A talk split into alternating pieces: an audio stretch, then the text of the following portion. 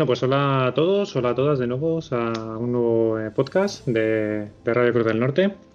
Bienvenidos. Eh, mi nombre es Raúl, hoy voy a ser el conductor del programa que os vamos a ofrecer, que en este caso va, a estar un poquito, va a estar centrado en el tema de eh, la contaminación lumínica. Luego iremos desvelando un poquito el tema principal de la charla.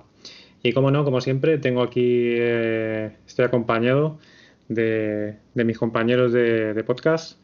¿Cómo estáis, chicos? Eh, ¿Cómo estás, Carlos? Hola, ¿qué tal, Raúl? Hola, chicos. Muy bien, como siempre. Estupendo. Eh, también tenemos aquí a Alberto. ¿Qué tal, Alberto? ¿Qué tal, Raúl? Aquí estamos, dispuestos a darlo todo por nuestros oyentes. Dí que sí. Tenemos también a José Carlos. ¿Qué tal, José Carlos? ¿Cómo estás? Hola, ¿qué tal? Aquí, inmune a la contaminación lumínica, porque ya que no podemos salir. Bueno, inmune, inmune, ahí está, ¿eh? Y tenemos también a Marcos. Muy, buenas, eh, eh, compañeros. Ya deseando poder dedicar un ratito a la astronomía, que últimamente es la, única manera que tenemos de hacerlo es a través de este podcast. Sí, efectivamente. Estamos un poco limitaditos, ¿no? Eh, en, otros, en otros aspectos de, nuestra afición. Exacto, exacto. Bueno, muy bien. Bueno, el programa de hoy tenemos, vamos a empezar con unas preguntitas de unos oyentes que nos han llegado. Y luego, como, como digo, eh, pasaremos a hablar, a desarrollar. El, bueno, tenemos también un apartado de noticias, perdón, y pasaremos luego a eh, desarrollar el tema principal de, la contaminación lumínica.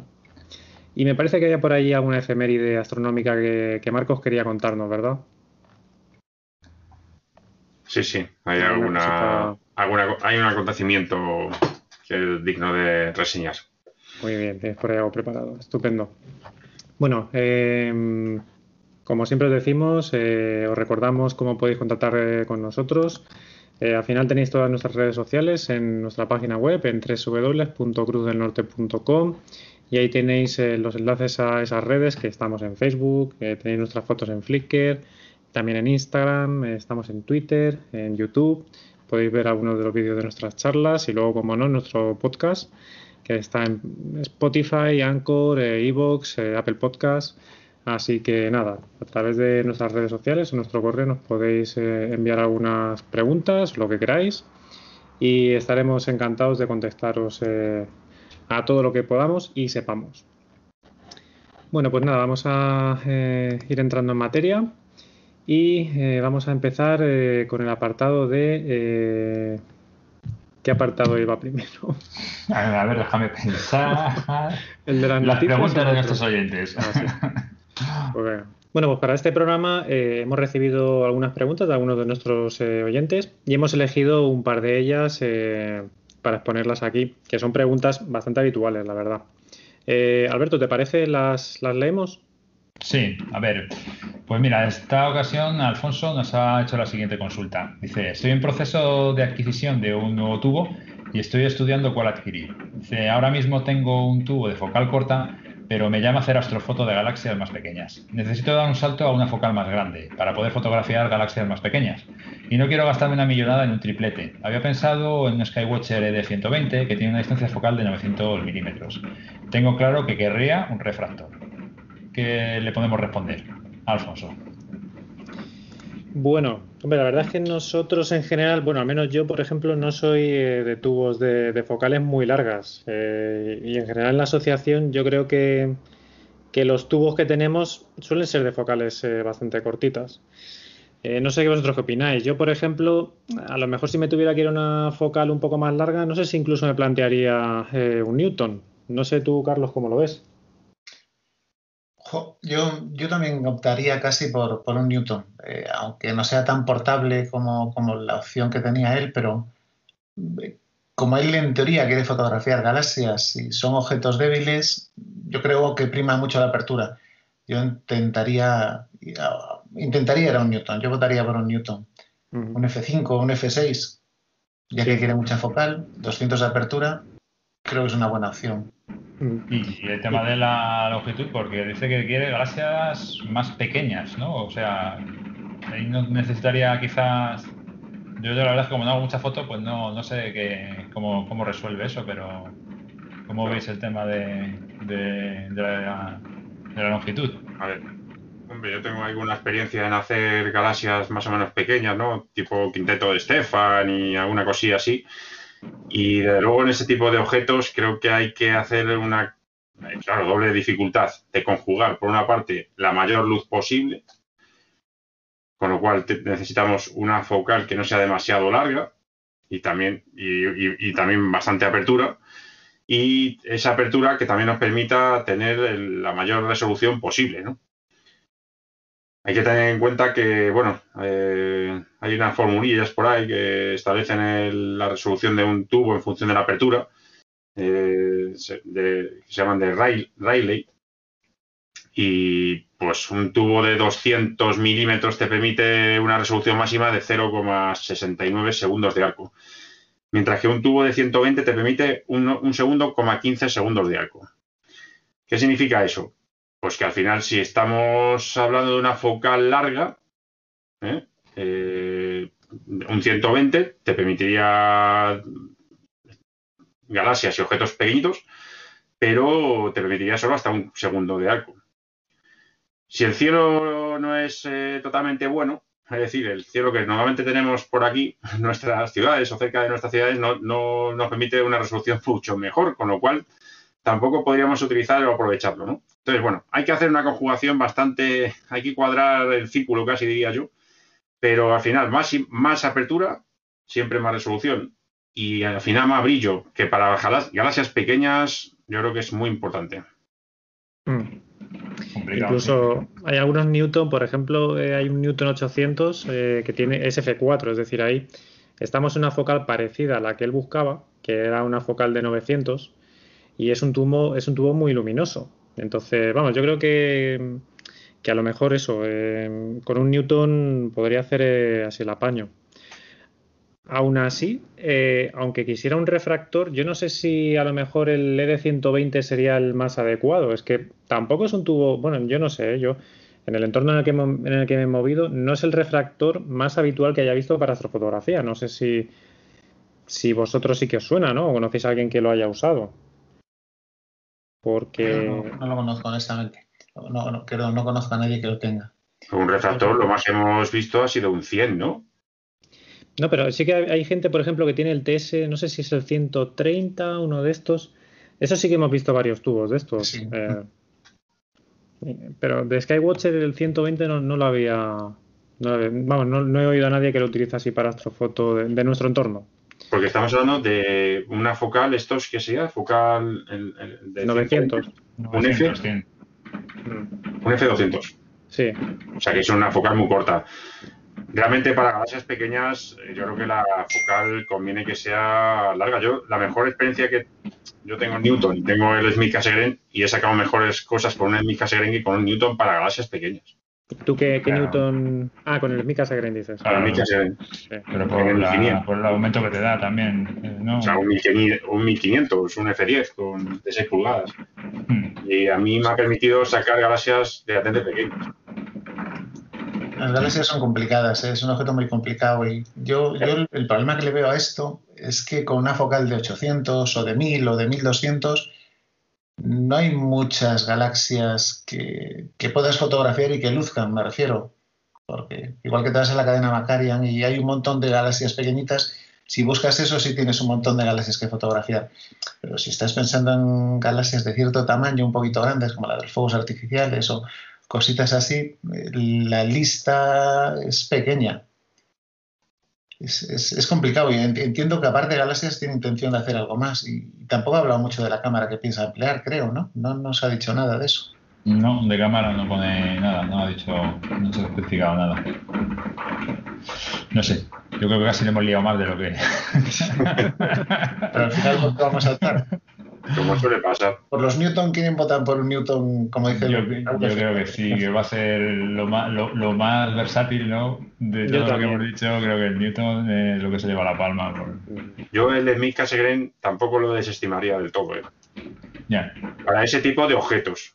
Eh, que, que, requiere que son no son de gran tamaño evidentemente pues ya en el momento que buscas una galaxia de mediano tamaño ya se te queda pequeño no pero para uno, para galaxias pequeñas o tal de ese tipo, no lo desestimaría, ¿eh? Yo es que eso, la, pega que le veo, que al ser un F10, un F lo que sea, ya es un tubo, no es precisamente rápido para fotografiar esos objetos que son débiles. Y, y si tienes que guiar con esa focal, es complejo. Claro, siempre. Es más. Claro, te tienes que ir a, como mucho, por eso entre 6, ya con muchísimo el 8 pulgadas. Mm. Yo he visto a gente que sí que empezó tomando fotos con el 8 pulgadas, el Smith Cassegrain, ¿no? De, objetos así de ese tipo, nebulosas planetarias eh, y galaxias. Pero, claro, cuanta más focal, al final más difícil el, Sí, pero normalmente le ponen un reductor para bajar la focal a 1200 o 1000. Claro, le da la opción incluso esa, ¿no? Es decir, pues te pones un reductor y le puedes tener incluso un poco más de campo. Y tienes sobre todo bastante diámetro, pues que son 8 pulgadas, 200, que es lo que decimos. Entonces, ¿qué le vais a recomendar? Yo creo que el Newton. Yo el Newton. Sí. Pues ya está, todos por Newton. bueno, y ya, ya, ya, ya para Newton, pues si quiere focal, F5 mejor que F4.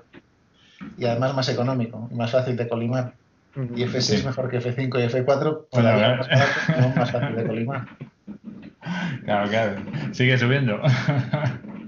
No, yo más de F6 ya es pasarse. Muy bien, yo creo que más o menos hay que hablar. Y tenemos otra pregunta de, de Iker, ¿vale? Que dice que su idea es tener un telescopio para hacer salidas al monte cuando el tiempo le acompañe y que intentaría alejarme lo más posible de la ciudad pudiendo acceder a cielos intermedios. No siempre conoció a cielos completamente oscuros.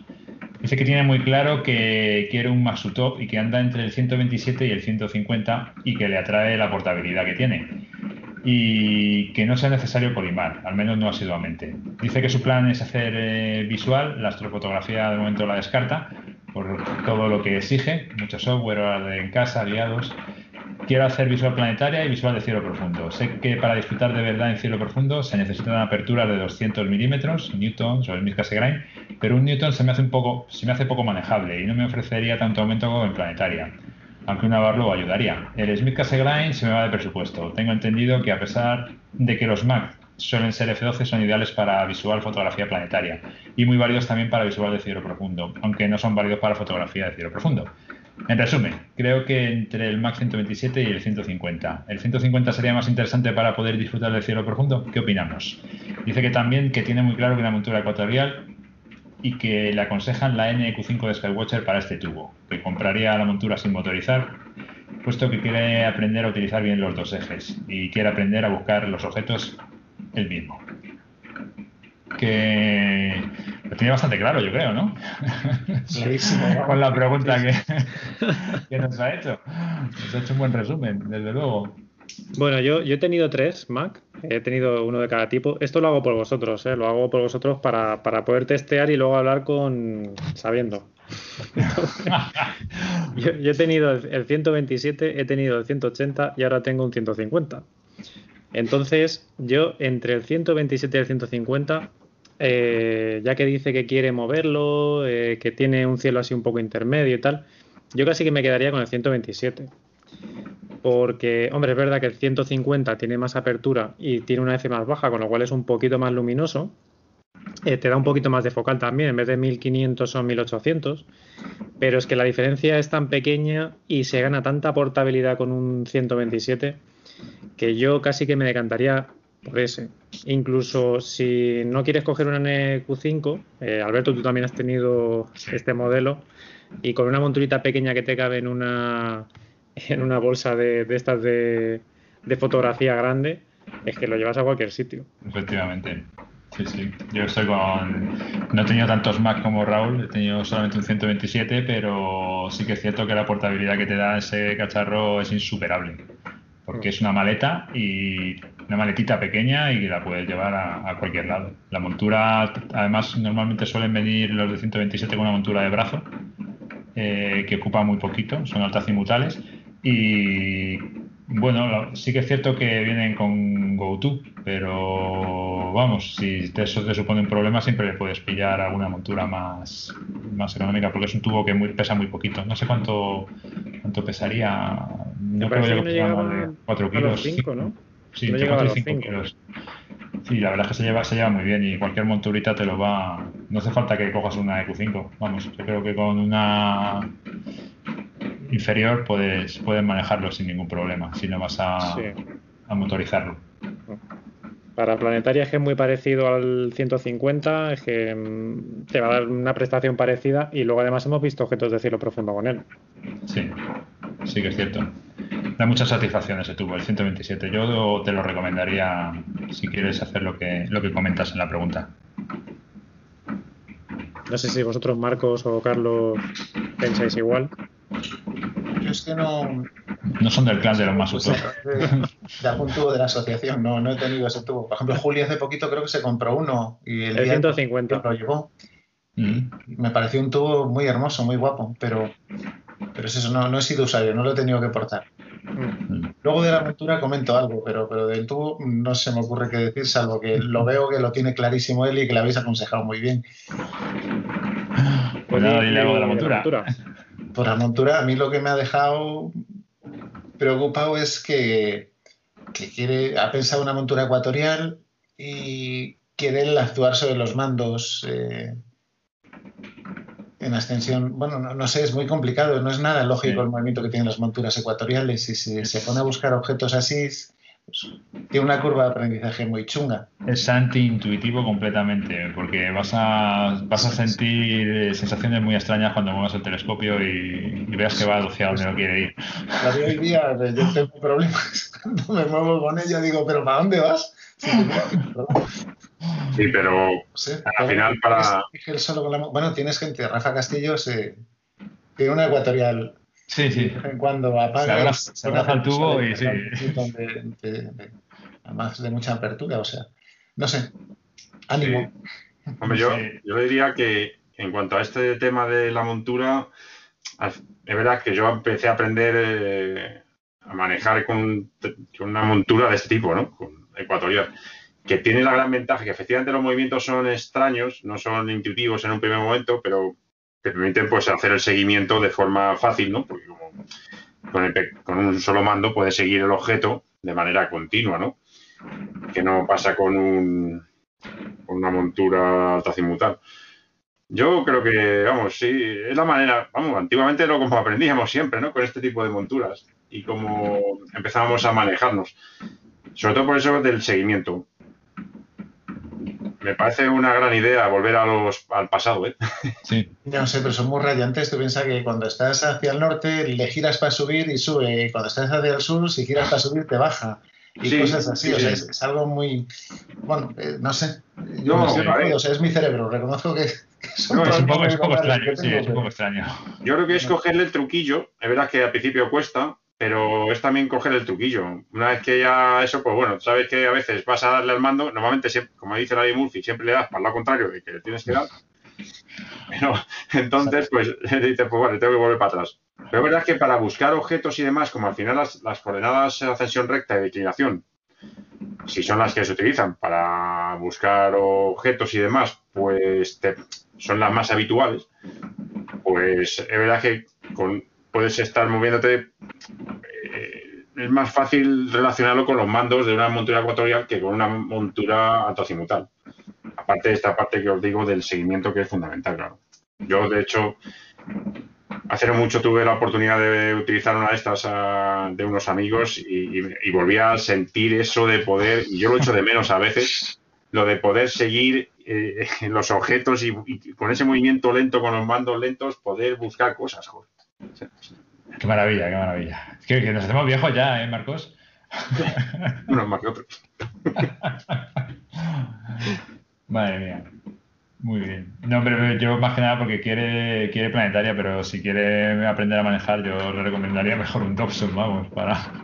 Hombre, hay, una cosa, hay una cosa que se me vuelve un poquillo complicada. Yo sí que verdad que, por ejemplo, los Masutov no he sido nunca muy amigo de ellos, tampoco como Carlos, pero además se me complica el hecho de que al ser una focal tan larga, el movimiento este y usar una montura manual se le va a complicar un poquillo más. Yo siempre buscaría cuando uso una montura así manual la máxima apertura posible, mínima focal, para que sea también más fácil, porque es que verdad, cuanto más focal tienes, pues eh, es que abarca menos campo y, ya que, tengas más difícil pues encontrar objetos, eh, seguirlos, el movimiento. Hmm. Sí, pero bueno, son 1500, por ejemplo. Y vamos, yo el Dobson que tengo creo que son 1200 de focal. Le pones un ocular de un campo así bastante amplio y luego apuntas uno de 40 milímetros, Más o menos atinas. Pues tú tienes uno de 40 milímetros, supongo, ¿no? ¿De que ¿El, el Dobson dices? Un ocular, un ocular de. Un ocular ah, sí, le pongo un 40 milímetros y, con él pues ya pillo bastante campo y bueno. Te orientas. Sí, suele ser fácil.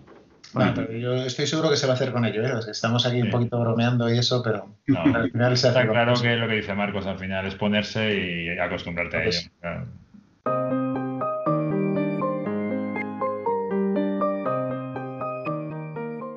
Y bueno, pues pasamos ahora a nuestra sección de noticias. Em, bueno, ¿cómo habéis visto este, este último mes? Yo diría que este ha sido el mes de, Marte, ¿no? Hemos tenido eh, varias misiones eh, que han llegado al, planeta rojo. Em, durante el mes de febrero, si no recuerdo mal, en torno fue, creo que el día 18, no, el día 9 de febrero llegó la misión Hope, ¿no? De Emiratos Árabes.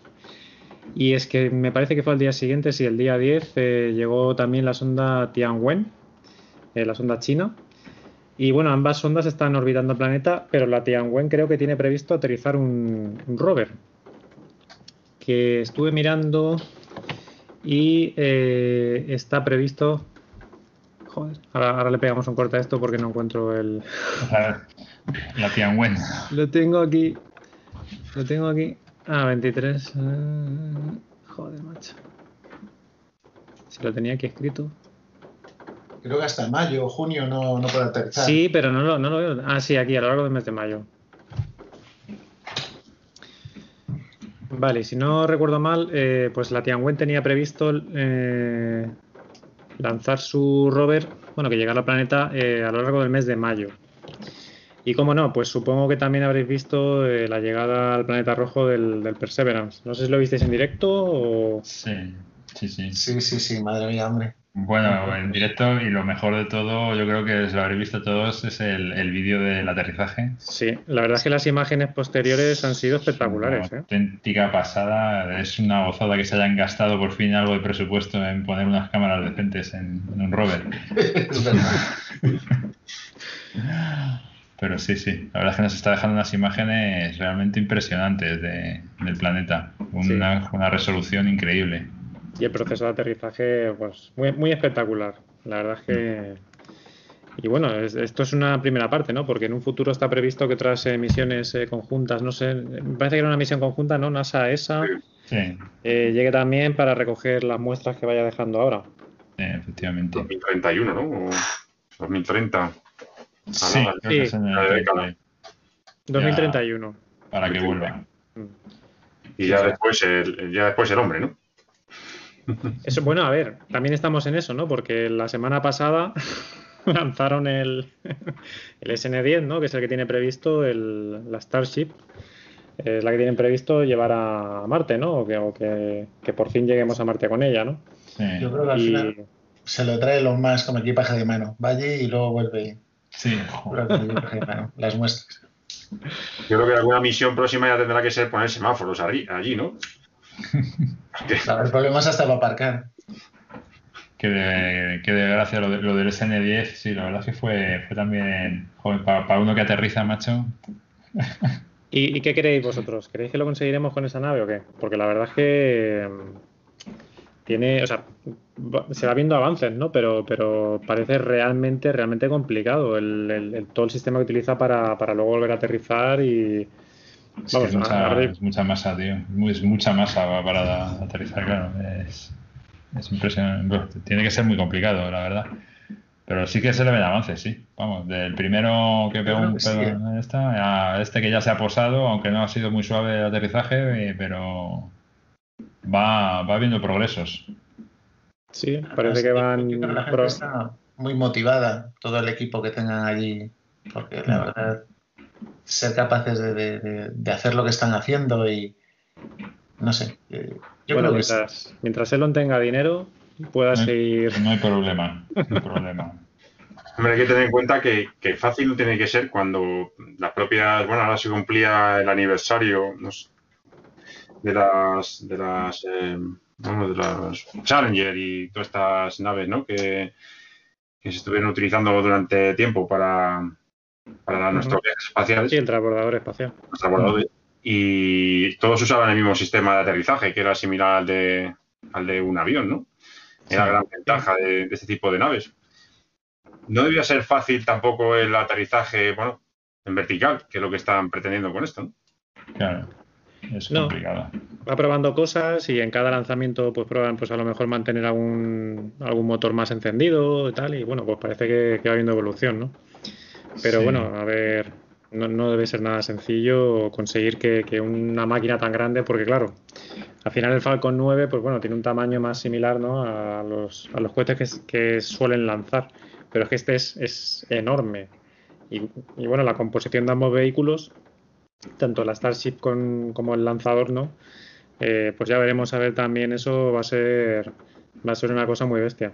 Desde luego lo que sí que ha hecho el hombre este es tenernos, entretenidos. Yo al menos eh, tengo apuntada, apuntados los lanzamientos y los voy viendo todos. y, es muy interesante. Mm. Bueno, y teníamos por ahí otra noticia, ¿no, Carlos? De un telescopio.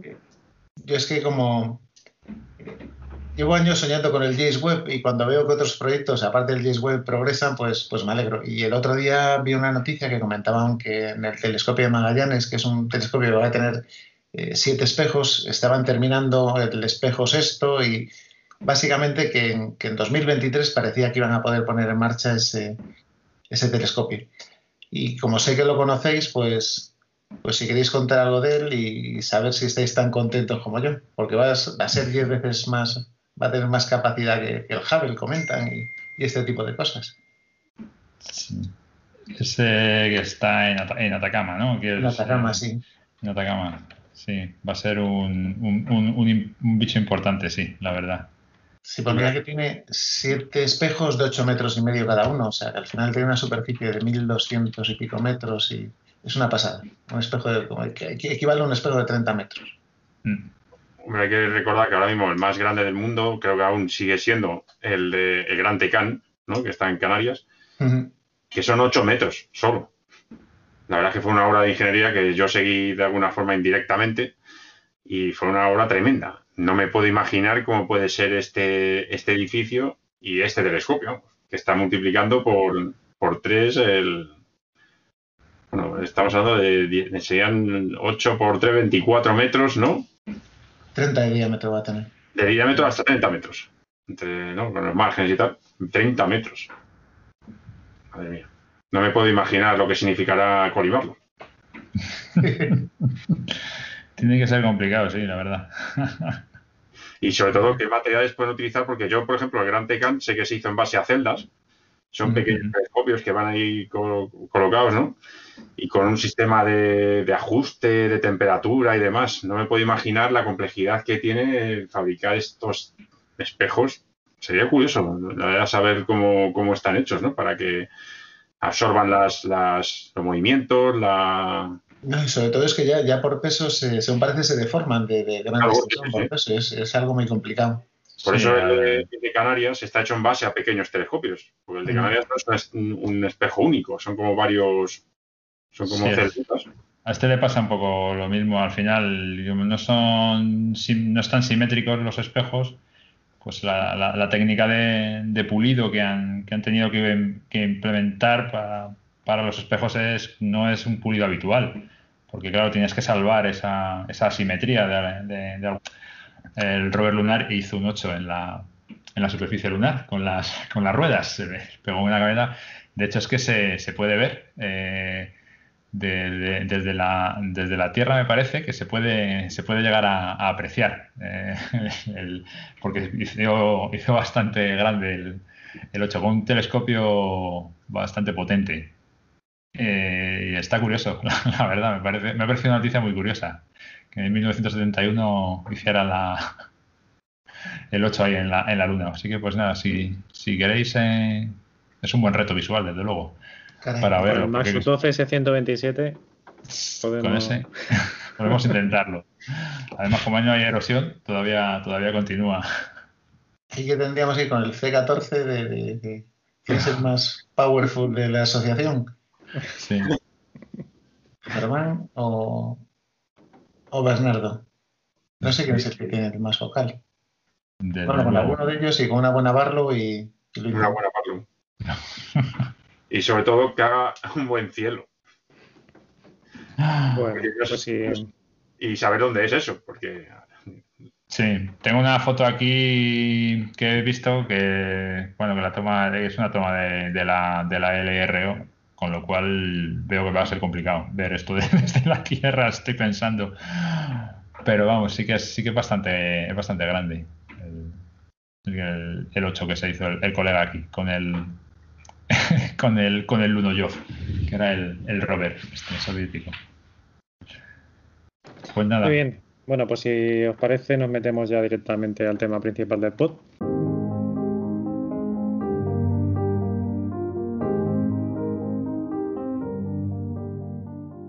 Antes, eh, pues vamos a pasar al tema principal del podcast, que en este caso va a estar centrado en, el problema de la, de la contaminación lumínica.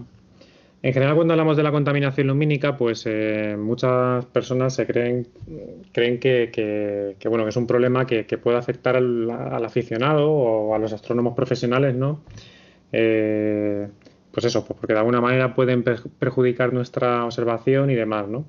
Pero bueno, el público en general yo creo que no es consciente de, de realmente las implicaciones que tiene así en general, ¿no? Para, para toda la sociedad, es decir, eh, eh, problemas de, pues eso, dificultad de sueño y además, eh, pues lo que nos perdemos todos, ¿no? Ya no solamente los que nos gusta la astronomía, sino lo que, lo que nos perdemos, el cielo espectacular que nos perdemos todos y que solamente eh, logramos ver pues cuando nos vamos a algún pueblo o alguna zona así un poquito más oscura. En el, tema de hoy también vamos a hablar sobre esta, este problema centrado en el aficionado a la astronomía. Porque al final, eh, cuando nos compramos un telescopio o cuando empezamos en el mundillo este, es una cosa con la que no contamos. Pero es algo que va a, marcar mm, de buena manera nuestras observaciones y lo que vamos a tener que hacer para poder ver el cielo, ¿no? Entonces, eh, bueno, así resumiendo en general, para los que no sepan de qué va el tema de la contaminación lumínica, al final la contaminación lumínica es una emisión de luz eh, utilizando medios artificiales con una intensidad, una dirección o un rango espectral que es inadecuado, es decir, es una iluminación inadecuada. ¿De acuerdo? Entonces, eh, este, esta contaminación lo que hace es producir un aumento artificial del brillo del cielo nocturno eh, y que hace que en las ciudades que tienen esta polución pues eh, dificulte la visibilidad de las estrellas y, el resto de astros en el firmamento. Entonces nosotros, eh, como aficionados a la astronomía, aunque luego nos centraremos en el resto de aspectos, pero como aficionados a la astronomía, pues eh, lo sufrimos, eh, lo sufrimos bastante, ¿no? Eh, de hecho, tenemos aquí a Marcos y a José Carlos. Vosotros habéis vivido en, la zona en la que estamos nosotros, en Alcobendas. Habéis vivido los primeros años de la asociación, ¿verdad? En la que prácticamente podíais observar cerca de, Alcobendas, ¿no? En los alrededores. Sí, bueno, hace unos, ¿qué voy a decir? Unos eh, 15, 18 años, 20 años, sí que, bueno, para poder observar, nos desplazábamos bastante cerca de lo que es la ciudad de Alcobendas, San Sebastián de los Reyes. En coche yo salía de mi casa y en 10 minutos eh, ya estaba en el lugar de observación. Eso, por supuesto, ha pasado a la historia. Eh, ahora es imposible. Eh, de hecho, hace 20 años no se estilaba tanto hacer fotografía y se hacía mucho, mucha visual. Y bueno, todos sabemos que para visual se necesitan unas condiciones de cielo bastante buenas, sobre todo si lo que quieres observar son objetos difusos o débiles. Y bueno, eh, la verdad es que se nos daba, se nos daba medianamente bien, ¿no? Porque algo de polución, por supuesto, sí que había, pero es que ahora ya es imposible. Ahora nos tenemos que trasladar a un mínimo de distancia en línea recta de, de unos 40, 50 kilómetros. E incluso si puede ser un poquito más. Joder, 40 50 era hace 5 años. ahora ya pasa ciento y pico kilómetros casi. Por supuesto, ahora si vamos a 40, 50 kilómetros, podemos, mm, digamos, tener una noche de observación, pero por supuesto que no es, no va a ser de, una calidad óptima. Lo que tú dices. Para ello, pues nos tenemos que trasladar casi casi a otra provincia. Sí, la verdad que es una seña de, vamos, una seña de la, evolución que hemos tenido incluso en la propia asociación, ¿no? De cómo íbamos de progresivamente separándonos de, nuestro de nuestro lugar de donde vivimos, ¿no? Yo me acuerdo siempre que cuando empecé la afición fue en el instituto, lo comenté creo que en el programa anterior, y fue practicando al lado del instituto, es decir, en mitad de la ciudad, como aquel que dice, ¿no? Sí, sí. Y ya posteriormente, pues hemos ido ahí yéndonos a, que sea kilómetro 30, que sea kilómetro 50, que sea kilómetro 51. Y eso es lo que decimos ahora, ya no vamos más allá. E incluso para buscar, a ver, es verdad que también nos vamos a ciento y pico kilómetros pues para buscar ya un cielo que es más allá de la contaminación lumínica, ¿no? Mm. O sea, que es más allá de lo que es un, un cielo digno, es muy digno. Pero bueno, sí que verás que nos hemos tenido que ir separando. Eh, lo decíamos en, el programa anterior también, ¿no? Es una de las grandes pérdidas que hemos tenido durante todo este tiempo, que la gente, las personas, pues al final, el, tener las, las, ciudades tan iluminadas hace que no, no perciba ya de un primer momento la, pues la, la, belleza y, la, y las cosas que están más allá de la atmósfera, ¿no? Mm. Sí, sí, hay mucha gente que no ha visto una Vía Láctea en su vida. Eso es. Y eso hace que, y si quiere verla, hay que separarse tanto, que es que pues te motiva un poco. Efectivamente. Te motiva un poco. Y luego también es verdad que ya no solo que Madrid, Madrid eh, ha ido creciendo, lo que es el núcleo, pero también luego han ido creciendo todos los pueblos de alrededor, urbanizaciones y demás, que, que también han extendido por mucho más la, la contaminación, ¿no? Sí. Sí. Claro. Pues la gente se que, que cuando, cuando entras en el mundillo este, en esta afición, ¿no? Pues al final no, o sea, no eres consciente de ello. Pero claro, luego te das cuenta y, eso tiene sus implicaciones, ¿no? Es que tú, tú date cuenta la diferencia. Yo me acuerdo perfectamente cuando empezábamos, pues cualquier viernes, cualquier sábado, cualquier casi entre semana, decíamos, bueno, nos juntamos. Pues estábamos al lado de casa, cogíamos y en cinco minutos pues nos poníamos en el sitio. Ahora, eh, eh, el, hecho de tener que desplazarte 30, 40, 50 kilómetros ya requiere de su esfuerzo y de su preparación y de su concienciación, ¿no? Con lo cual dificulta mucho más la, práctica. Sí. Nosotros tenemos, tenemos pocos socios que no tengan coche, pero sí que hay alguno eh, que no tiene coche, ¿no? Y tiene la dificultad de, pues eso, si tiene que ir a, observar, no puede ir a pie a ningún sitio. O sea, tienes que irte con alguien. y luego eh, yo cuando entré eh, todavía estábamos yendo al, kilómetro 50, que aún era un tiempo razonable, ¿no? E incluso el kilómetro 60, pues eh, casi todos más o menos hemos ido, ¿no? Tardas media hora, tardas 35 minutos y bueno, pero no todo el mundo está dispuesto a irse al kilómetro 107. Entonces, pues claro, cada vez nos estamos yendo más lejos y por el camino pues ya algunos socios, evidentemente, que, les cuesta, que se cansan más, que, no están dispuestos a hacer esos recorridos, pues una de dos, o te quedas con un cielo peor, que, te dificulta ver algunas cosas que te gustaría ver, o al final no te queda más remedio, pues eh, no salir o ir con alguien en el coche, o... pero, pero dificulta la práctica de tu afición. Y, es algo importante que... en otro podcast anterior ya hablamos un poquito de esto y es que, bueno, la cuestión es que si coges el vehículo para trasladarte a ciento y pico kilómetros, para practicar una actividad que requiere, pues, tirarte un montón de horas por la noche, bueno, cansancio, frío, etcétera, claro, luego vuelve. Son ciento y pico kilómetros en unas condiciones que no son las más, las más propicias, ¿no? Eso también echa mucho para atrás. sí. sí. La verdad es que sí. Sobre todo si, vas a, a, salir un viernes o algo de eso, que ya vas cansado de, la semana, a mí personalmente me tira mucho para atrás cuando os desplazáis tanto.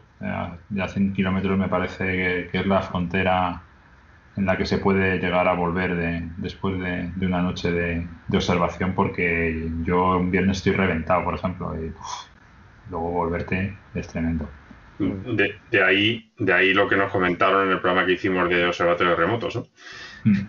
Precisamente de ahí que cada vez están surgiendo más ideas de, realizar observatorios remotos, lugares más o menos fijos, eh, que se puedan, que no requieran de ese esfuerzo. Mm. Es un peligro al final, ¿eh? Sí, sí. No, y hay muchos sitios donde se está aprovechando, porque por ejemplo en, este caso, ¿no? Hablamos con gente de Extremadura. En Extremadura se tiene bastante conciencia de, este asunto y en muchos sitios se está empezando a proteger el cielo. Entonces, eh, bueno, hay, otras comunidades, por ejemplo en la nuestra es mucho más difícil, ¿no? Las ciudades son más grandes, eh, están más juntas, hay muchas más. Pero, pero bueno, que, es un, el, cielo al final es, es un recurso natural que, que tienen los territorios que, se puede aprovechar y que, bueno, genera también negocio, ¿no? Entonces, eh, el, cuidarlo tiene sus beneficios eh, en ese aspecto. Y en sitios como esto, pues lo saben, claro.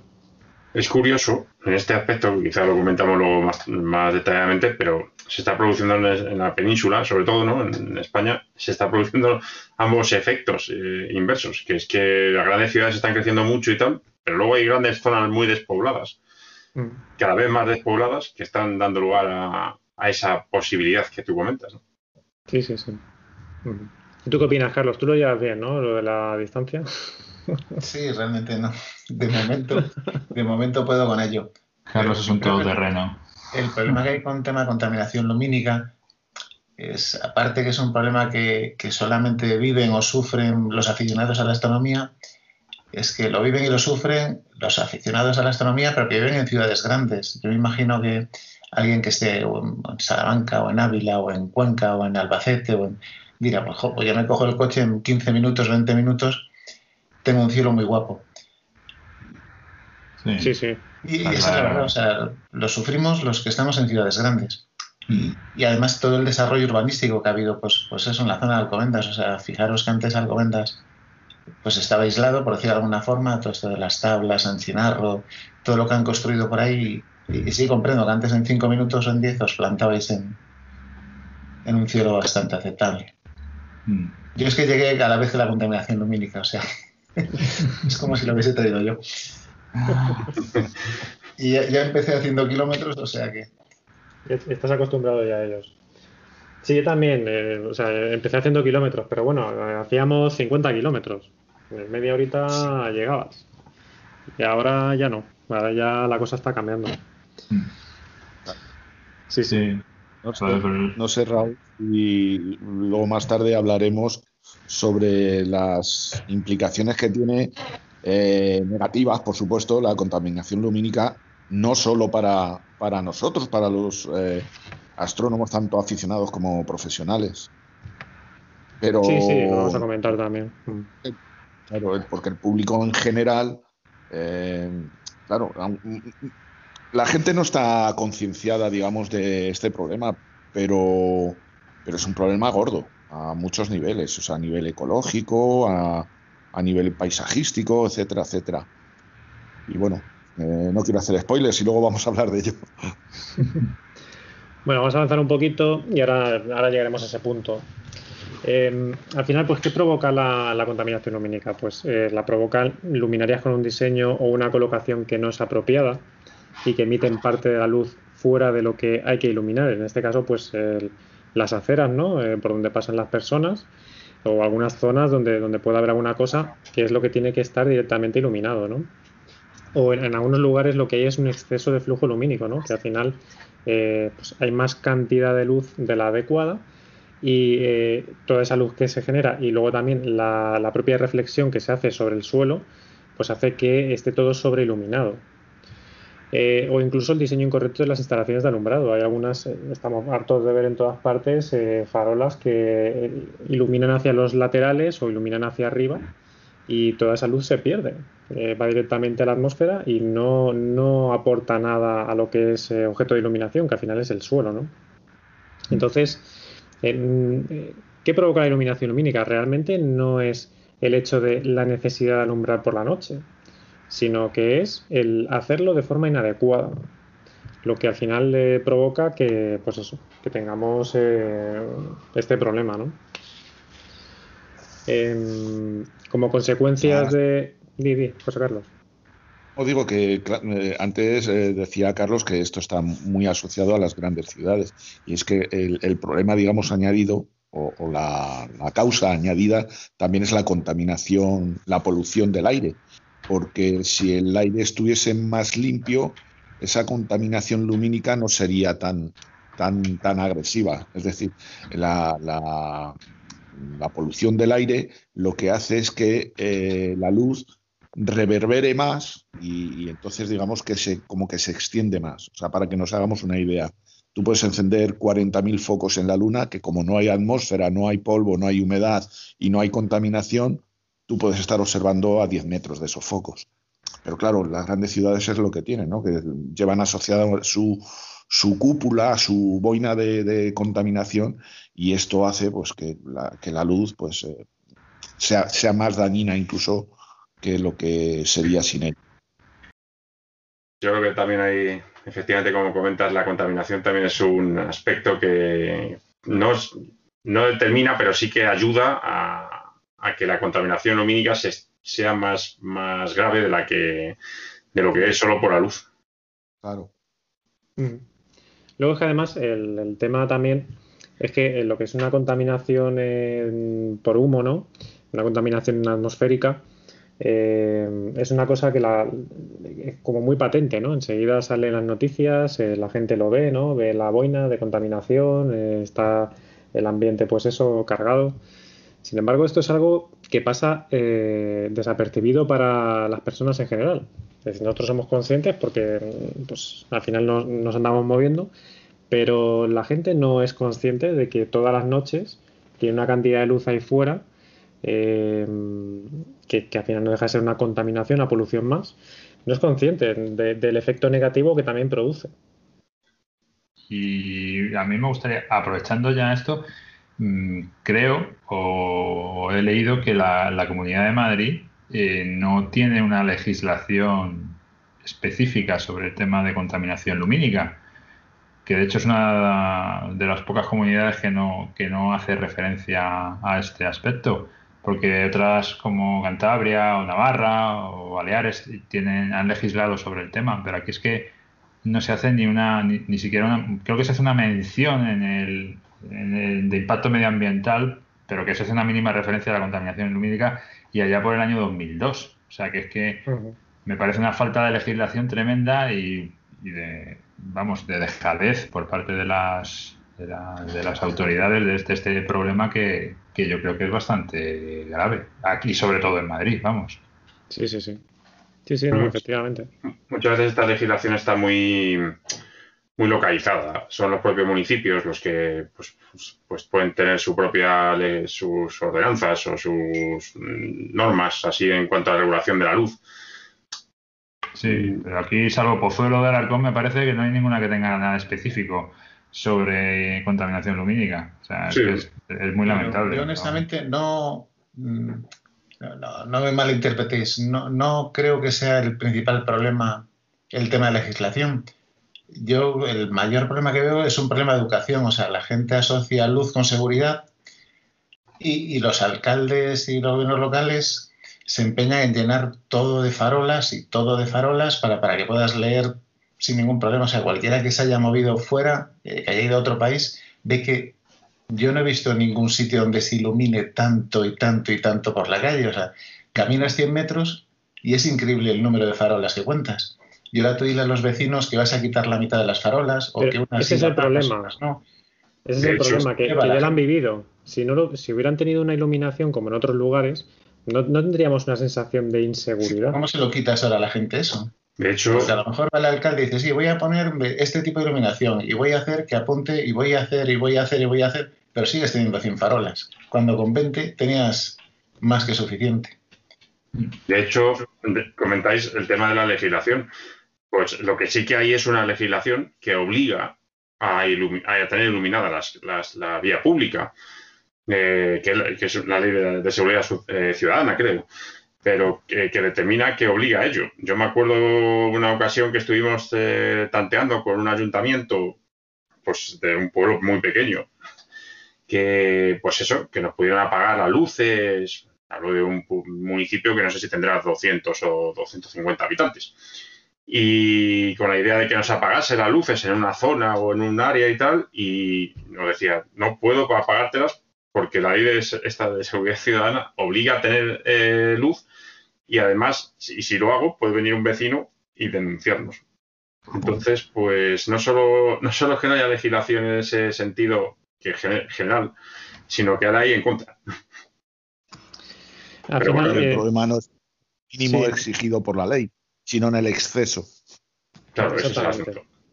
Porque al final es verdad que hay que compaginar, yo creo que compaginar, la gente nos movemos en las ciudades, es verdad que hay un, ciertas, eh, pues, ciertos riesgos o peligros que hay en las ciudades que, y la gente necesita de luz hay que, pero yo creo que es perfectamente compatible buscar un alumbrado adecuado, acorde a lo que se necesita y que no sea excesivo. Que también de esa manera, además, evitar, eh, reduciríamos eh, costes, ¿no? Sí, hay, que desasociar la idea esa de, que el reducir la cantidad de luz o, el modificar las luminarias para que sean más, eh, pues, pues, más responsables, ¿no? Está asociado con, con mayor peligrosidad. Es decir, al final es iluminar en donde hace falta y, con la cantidad que hace falta. Pero no es ni iluminar mucho menos ni dejar en penumbra una calle, sino que es no emitir eh, luz al cielo y eh, iluminar con la potencia adecuada para que se pueda ver eh, por la calle, pero que, pues eso, que no tenga efectos secundarios, ¿no? Mm. Y que al final, pues eso te vaya a ayudar a, la que a la que salgas de la ciudad, pues, pues bueno, tengas esa oscuridad, ¿no? Que, al final es necesario. Y luego también que no llegue a las viviendas, por supuesto. Porque, bueno, luego hablaremos más de eso, pero vamos, es otro de los problemas, ¿no? bueno, lo has dicho tú. Didi, José Se, asociar, yo creo que es, aquí, por lo menos en España, se asocia mucho la abundancia de luz un poco con, digamos, la riqueza del, del, municipio, ¿no? O sea, parece como que las, las administraciones locales, eh, mm, pues eso, que encienden muchísimas luces para que parezca que el municipio va bien y dar una impresión como de prosperidad o, bueno, en fin, bueno, de todos es conocido lo que se hace en Lugo en determinadas fechas, que eso parece Las Vegas, que es, mm. es una costumbre que se está extendiendo a otras ciudades, como por ejemplo en Málaga. sí, pero fíjate, eso se está, extendiendo simplemente porque ha llegado un señor eh, a la alcaldía que, porque él se le ha metido en la cabeza eh, poner una serie de luces en esas épocas, eh, se está haciendo. Pero, pero no porque sea una necesidad de los vecinos ni porque lo hayan pedido los vecinos, sino se le ha metido a él en la cabeza. No, no, para nada, claro, exactamente, exactamente. Pero claro, a la gente pues eh, le gusta, le gusta, ¿no? Que parezca que sean fallas durante todo el año y bueno, y en fin, y, yo creo que es un poco o mucho lo que ha dicho Carlos, un problema de concienciación y de educación. Desde luego, o sea, aquí tenemos la impresión de que cuanto más brillantito está todo, pues mejor va la cosa. Y no es así. Sí, sí, sí. Bueno, como consecuencia de, esta contaminación lumínica, ¿no? Pues eh, al final, ¿qué, provoca esto? Pues que derrochemos energía y evidentemente dinero, porque al final estamos eh, gastando en más luminarias de la cuenta y, pagamos esa electricidad. Eh, hay deslumbramientos, ah, por ejemplo, a conductores hay deslumbramientos por una cantidad de luz excesiva. Eh, incluso también en los paneles estos que hay a veces en las carreteras, ¿no? Que, dicen, bueno, ¿qué necesidad hay ahora de, poner tal cantidad de luz eh, por la noche, ¿no? En, un panel luminoso. Y también en los peatones, también eh, deslumbra peatones. Eh, un, problema muy grave es también el tema de la intrusión de luz dentro del hogar. Vamos, yo vivo en un barrio en el que en verano tengo que dormir, me tengo que poner un antifaz, porque es que dormir con la puerta, con la ventana abierta es que es imposible. Yo no sé vosotros, pero vamos, el tema de la intrusión de luz, eso sí que es algo que es muy grave. Sí, Yo, conozco gente que ha ido tunearla poniéndoles una especie de pantalla o de sí, una pantalla opaca para que no incida la luz en su, en su domicilio. Y dices, bueno, vamos a ver, pero si yo no he pedido que me iluminéis. Y, y, es que tienen luz por la mañana, la luz del día, y por la noche eh, de las luminarias hasta las 24 horas, mm, cegados. Y bueno, y, eh, no sé si os acordáis, no sé si os acordáis, ahora creo que está prohibido, pero hace unos años estaba de moda poner focos hacia el cielo. ¿Os acordáis? Todos, todos los, todos los edificios de rascacielos de Madrid, pues venga, a poner los haces de luces hacia, hacia arriba, como si estuvieran buscando aviación enemiga. Y se, puso muy de moda. Y bueno, de hecho, cualquier discoteca de medio pelo ya tenía sus focos hacia arriba para anunciar que, estaban ahí. Y bueno, y tú te acercabas a una ciudad y no veías nada, más que, que, eso, que luces hacia arriba, moviéndose además, todo muy, muy chulo y tal, pero claro. Sí, no, y al final, bueno, hay muchas personas que tienen en, al lado de su balcón una farola, tienen esa desgracia, y bueno, y les entra una cantidad de luz que incluso en el peor de los casos es una luz blanca, pues que mm, todo eso hace que no puedas eh, descansar eh, adecuadamente. Y eso es muy importante porque está demostrado que eh, esa cantidad de luz eh, afecta a la producción de melatonina que al final te acaba eh, influyendo en tu descanso. Y un descanso inadecuado pues tiene otras consecuencias ¿no? en tu salud. Y hay gente que enferma por, este tipo de cosas. Entonces pues es que de hecho ha habido varias denuncias de, de vecinos ayuntamientos que muchos de ellos han ganado. Porque es que mm, no permite en determinadas luces que descanses de forma adecuada lo que pasa es que, claro, em, puedes tener una, una farola al lado de, tu balcón y a lo mejor te la quitan, pero eh, lo que yo digo de mi barrio, por ejemplo, pues son cientos de farolas, ¿no? Entonces, ¿quién va a quitar todo eso? Pues, pues nadie. Al final, eh, la única solución es, eh, pues cuando hay una renovación o algo así, ¿no? Pues si el ayuntamiento en ese momento es consciente, que haga un reemplazo de las luminarias y ponga algo adecuado. Pero si no, es que es imposible. Claro, claro, claro y luego... Y además el tipo de luz también ha cambiado últimamente.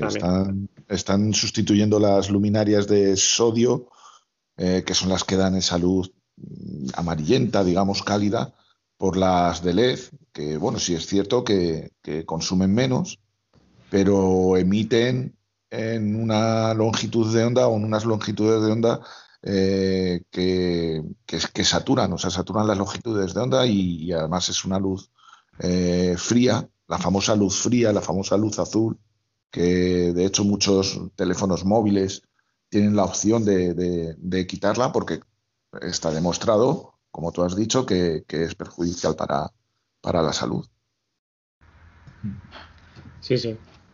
Y luego no hemos hablado también de ello, pero bueno, eh, es cierto que eh, iluminar en exceso pues eh, produce una alteración de los ciclos naturales de muchas especies, especialmente de insectos y de aves, ¿no?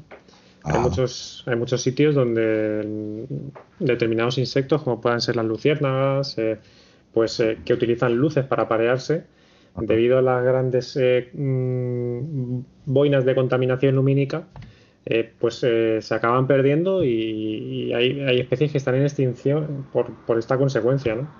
Y lo mismo ocurre con algunas aves. Hay algunas aves que, eh, que les despista por las noches la gran cantidad de luces que hay en la costa y acaban por no por, perderse y, bueno han aparecido también pues eso muchas zonas aves muertas porque no han sido capaces de, encontrar su, su, su lugar ¿no? Donde habitualmente se encuentran. Entonces, eh, pues bueno, todo esto son, son consecuencias eh, de la contaminación lumínica que la gente en general pues desconoce. ¿no? Bueno, en cuanto de cara al aficionado, eh, iba a decir una, una, serie de páginas y de asociaciones por si estáis interesados en el tema este, ¿no? Una de ellas muy conocida es la Fundación Starlight, que em, da formación y tiene una serie de certificados, tanto de lugares como de eh, alojamientos para sitios, ¿no? Eh, pues que, tienen un buen cielo. Eh, los certificados Starlight al final te garantizan que el sitio que vas a visitar, ya sea un alojamiento o un, espacio natural, pues tiene un cielo de calidad, ¿no? Y está certificado por ellos, eh, es un cielo en condiciones. Luego también se dedican a dar cursos eh, de astroturismo y cosas así, ¿no? Entonces, eh, pues bueno, la verdad es que tiene mucha información y está, muy interesante. también, bueno, recomiendo que visitéis la, la página Stars for All, donde también podréis encontrar un montón de proyectos. Se escribe Stars 4 All, como en inglés, ¿no? Stars for All. Hay un montón de proyectos eh, también eh, en torno al problema de la contaminación lumínica y de la calidad del cielo. Y quizá uno de los más eh, chulos o, más conocidos sea el, medidor de cielo, el TES, donde cualquiera puede adquirir este medidor, aunque generalmente lo suelen comprar pues alojamientos que se dedican al astroturismo o, por ejemplo, eh, algunos espacios naturales donde se han, ido instalando, ¿no? Y entonces con estos medidores, pues bueno, hay un pequeño mapita ahí que se puede ver ya prácticamente todo el mundo, distintas ubicaciones, ¿no? Y su medición de, calidad de cielo. Entonces, bueno, esto podéis encontrarlo ahí. Otra asociación muy conocida es la International Dark Sky Association, NIDA, ¿vale? Eh, está todo en inglés en este caso, pero bueno, para los que estéis interesados, pues también hay mucha documentación y se habla mucho de, del problema y, bueno, y de posibles acciones a realizar. Y aquí en España también es muy conocida la asociación eh, Selfos, ¿vale? que también se está moviendo mucho y, bueno, y muy nombrada cuando hay acciones a realizar. ¿no? Eh, aquí en Madrid creo que en su momento salió el Observatorio Ciudadano por la Conservación del Patrimonio de la Sierra de Guadarrama, hicieron algunas cositas. Eh, también había una página que se llama Iluminación Nocturna Respetuosa para la Comunidad de Madrid, pero no sé si siguen haciendo cosas, porque sí que al principio se les veía, pero, pero últimamente no he visto mucho de ellos. No sé si vosotros conocéis alguna más. Estas que os he dicho seguramente las conozcáis. Oye, eh, una cosa que me acabo de acordar ahora. Eh, yo recuerdo que allá por el 2017 eh, se presentó una, una iniciativa. ¿Qué grupo era? Era, yo creo que era esta, ¿eh? Mm, decide Madrid, puede ser, para que hicieran un estudio del tema del impacto las luces LED en Madrid, no sé qué, no sé cuánto, ¿no? que lo aprobaron, le dieron 120.000 euros, me parece, para... ¿Vosotros sabéis qué, qué, pasó con eso al final? Porque es que yo no, yo no, yo no he vuelto a oír hablar de eso. Sé que lo respaldaron muchas asociaciones astronómicas y, se, aprobó, se aprobó el presupuesto, pero, pero nunca he encontrado ninguna información relativa al estudio que se hizo de, a posteriori. ¿Os suena a vosotros algo? No, no, a mí no, no sé al final en qué ha quedado eso. es que es una cosa que, además me acuerdo que sí, que, pidieron eh, opinión a las asociaciones astronómicas y tal, igual para hacer el estudio pero no, no se vuelve a saber del tema, la verdad. Mm. Sí, sí. Bueno, eh, luego también decir que en cuanto al tema de los medidores de cielo que he hablado del TES, ¿no? de Stars for All, hay también un proyecto por ahí muy chulo que se llama MySQM, que con, un, una placa que se puede imprimir, bueno, se puede pedir para que te la impriman, ¿no? Y, un Arduino, eh, puedes hacer tu propio medidor de cielo en casa por un precio muy económico, ¿no? Entonces es un proyecto curioso para hacer a, aquellos, aquellas personas que les guste el tema de la electrónica, es un proyecto curioso para hacerlo. Además se puede conectar al ordenador y se puede utilizar como si fuera un observatorio, es decir, si tienes tu eh, pequeño observatorio un poco computerizado o el el telescopio y tal, pues puedes añadir la información de cielo a, todo el proceso, ¿no? Utilizando el aparatito este. ¿Eso lo tú? ¿Fue el que hiciste tú?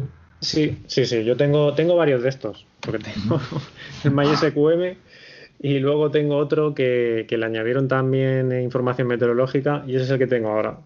Entonces, una mezcla de información de, calidad de cielo con información meteorológica. La verdad es que está muy chulo, ¿eh? Yo recomiendo, si os mola estos rollos, eh, fabricarlo y vamos. Con, Arduino, Sí, bueno, el, segundo que te digo eh, utiliza otra placa eh, que también se utilizará mucho, que es una placa que tiene wifi integrada. Es una placa así baratita. Pero el otro no, el otro está hecho con un Arduino Nano, creo. Ah, Pero vamos, son muy sencillitos, ¿eh? básicamente es eh, soldar y ya te dan el software y te lo dan todo. Sí, porque estos aparatos, eh, claro, miden la calidad del cielo, no solo desde el punto de vista de que haya contaminación lumínica, sino también de las condiciones habituales meteorológicas y demás, ¿no? Claro, eh, tiene varios sensores. Entonces, por un lado, mire, o sea, te mide el brillo que tienes en el ambiente, pero también tiene sensores que lo que hacen es detectar si hay eh, nubes eh, y qué cantidad de nubes, ¿no? Entonces, toda esa información te la asocia, ¿no? Pues para saber, porque claro, un día nublado, pues el brillo que hay en el ambiente es mayor a un día que está completamente despejado, ¿no? Entonces, toda esa información hace, o sea, la va cruzando eh, y, al final pues te da una, medición, ¿no? Y te da otros parámetros para que tú también te hagas un poco la idea de, qué es lo que tienes, ¿no?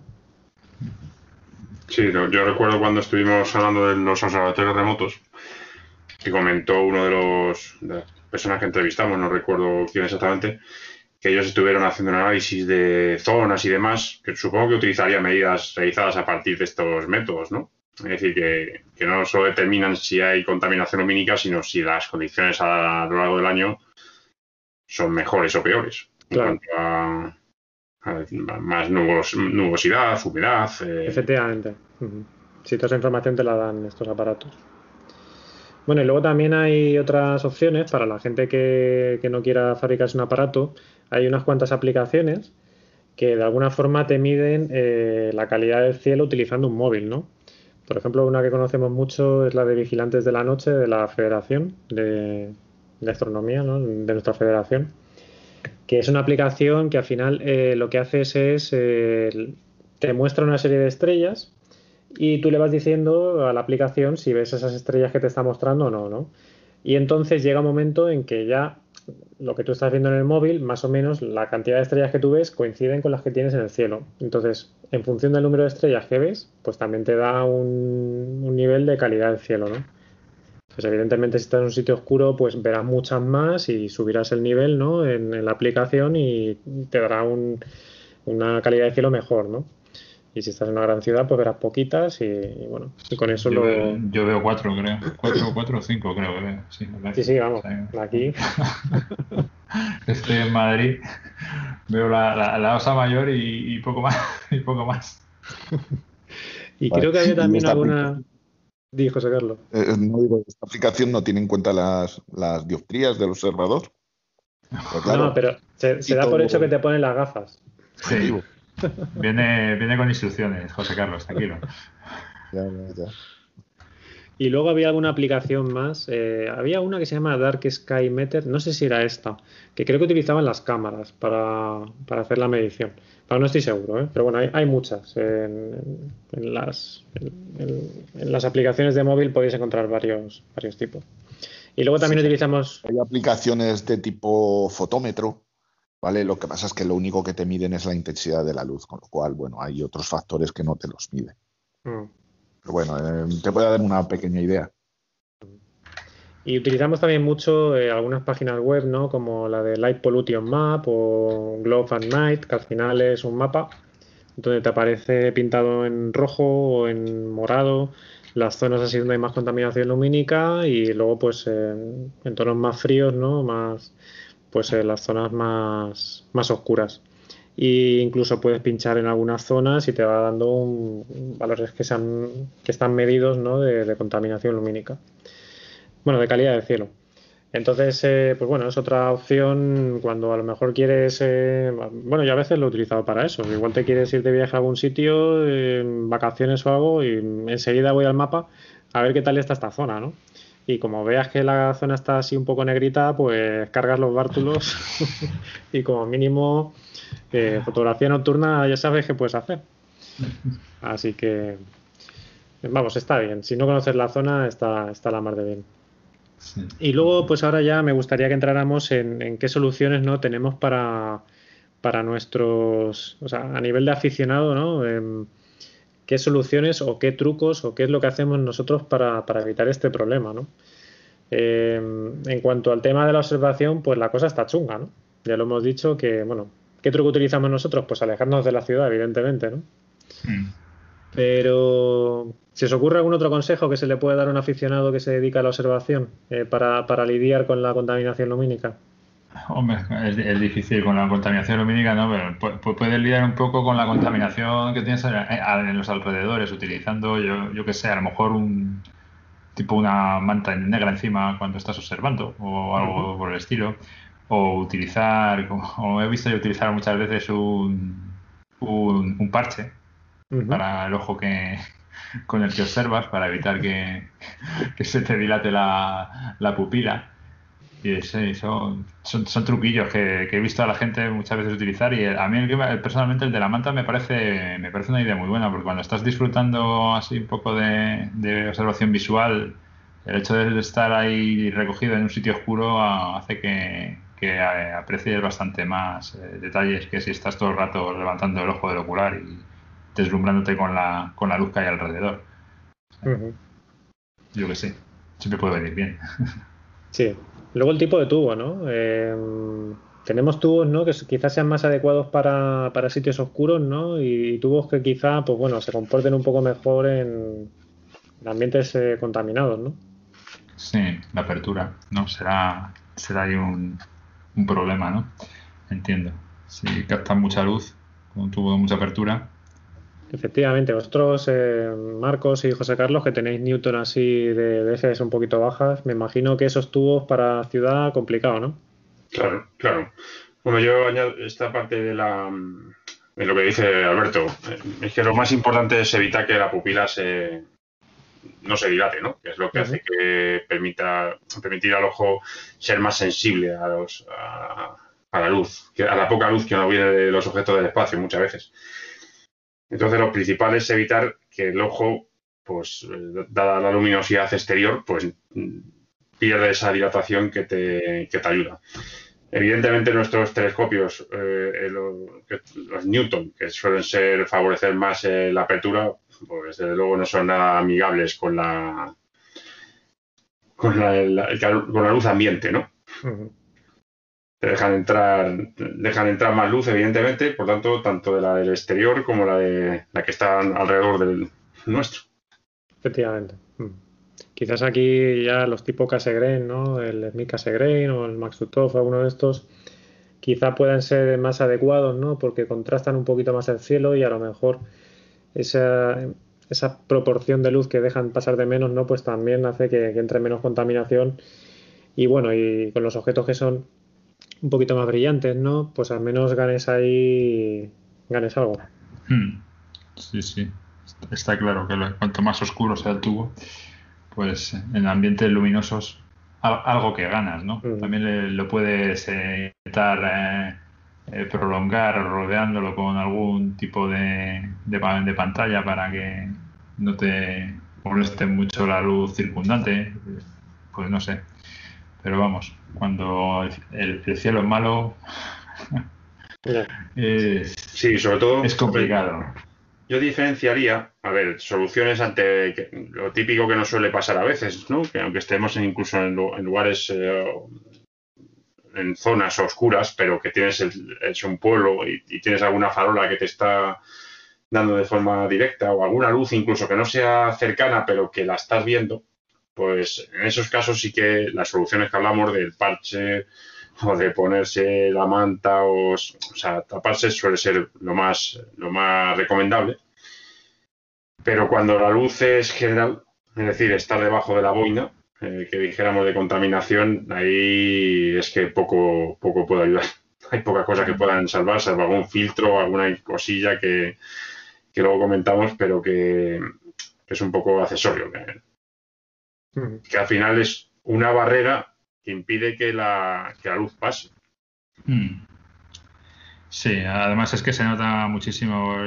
Yo he visto objetos en, eh, por ejemplo, cuando he estado en, Gredos, que los ves con el telescopio y cuando tenía el, Masukov, el de hecho, que es un cielo muy, muy bueno. Y joder, lo veía y decía, ah, qué, espectacular, no sé qué. Lo apuntabas el objeto y luego, cuando iba a Madrid con vosotros y vamos a ir al área 50 o donde fuera, decía, mira, he visto un objeto muy chulo, no sé qué. Y lo miras por el telescopio y decías, joder, pero esto no es lo que yo he visto. Es que se ve, no tiene nada que ver, ¿sabes? la verdad es que hay una diferencia tan grande cuando el cielo es bueno y cuando el cielo es malo con determinados objetos eh, que, la verdad es que da mucho que pensar, ¿eh? El tema, el tema este. Mm. Claro, hay una variable que vosotros, hay más especialistas en, en astrofotografía conocéis, ¿no? Que la, la variable es la señal ruido, ¿no? Que, es que, al final la, señal que nos viene de fuera de nuestra atmósfera es muy débil. Con lo cual, en el momento en que la cantidad de luz que hay en el entorno, pues no permite que esas diferencias, señal-ruido, sea lo suficientemente grande, pues impide ver objetos. Yo siempre digo, hay veces que hay muchos objetos que estamos acostumbrados a ver mil veces. La, por ejemplo, yo qué sé, M27, ¿no? Hay, ocasiones en las que, eh, pues, eso, la boina más grande por lo que sea de contaminación y, o está más cerca de Madrid y, no lo encuentras, no lo localizas y dices, ¿pero dónde está? ¿Dónde está? Si es que no lo encuentro. Y es simple y llanamente que es, imposible verla. Y claro, pensamos que es, que es un objeto fácil, porque realmente es un objeto fácil. Pero a veces se ve, aunque llegue a verse, pero se ve muy débil, porque, porque la, la, luz ambiente es muy, es, grande. Hmm. Claro, lo que mejor perciben nuestros ojos es el contraste. Entonces, si vemos un objeto que ya de por sí es débil sobre un fondo mm, lechoso, claro, no vamos a apreciar nada, lógicamente. Hmm. O sea, al final el, tipo de, astrónomo que seas, ¿no? Si eres un astrónomo que no puedes salir, eh, alejarte mucho de la ciudad, que te tienes que bajar con el telescopio a algún parque cercano, a algún sitio así, te va a condicionar también, a lo mejor incluso el tubo que te compras, según estamos diciendo, ¿no? Quizá algo que contraste más, pero también lo que vas a poder hacer con él. A lo mejor tiras más hacia la Luna, evidentemente, tirarás más hacia planetaria, ¿no? Eh, eso lo puedes hacer desde cualquier sitio prácticamente, ¿no? Cúmulos, también hay cúmulos que vamos a poder disfrutar en Madrid. Cúmulos, eh, evidentemente estrellas, exactamente estrellas dobles o estrellas que, así de carbono, alguna que te guste así ver. Y quizá alguna nebulosa planetaria o algún objeto así un poco brillante, ¿no? Sí, realmente, realmente es que es una de las grandes recomendaciones es mm, pues saber exactamente qué puedes observar. O sea, están más limitados en objetos, pero también hay objetos que se pueden se pueden disfrutar en, un ambiente contaminado, ¿no? sí, la pena es lo que comentaba antes Alberto, que, a lo mejor en Madrid puedes disfrutar de ciertos objetos, bueno, Madrid o en la ciudad que sea, de ciertos objetos o cúmulos o lo que sea, que, pero cuando realmente luego te desplazas a un cielo bonito, como dice Alberto, pues parece que estás viendo otro objeto o pasa simplemente de, ver puntitos blancos a empezar a notar tonos en las estrellas y sí, colores, sí, efectivamente. Mm. Es, que es difícil, yo creo. Combatir la contaminación en, visual. ¿eh? Mm. Bastante complicado. Pero bueno, lo importante al final es que la, persona que vaya a comprarse un equipo, pues eh, que cuente con ello y que sepa que si no va a poder alejarse mucho de la ciudad, pues bueno, qué es lo que va a poder hacer con él, ¿no? Que no se lleve engaño y, se compre según qué telescopio. ¿Hacéis, uso de algún filtro vosotros en observación? Para, me refiero para esto, ¿eh? yo, para... yo sí he usado Vamos, eh, si no hay mucha, es decir, el típico de, una zona periférica con, ya cierta, con una cierta oscuridad, sí que he utilizado, por ejemplo, el O3.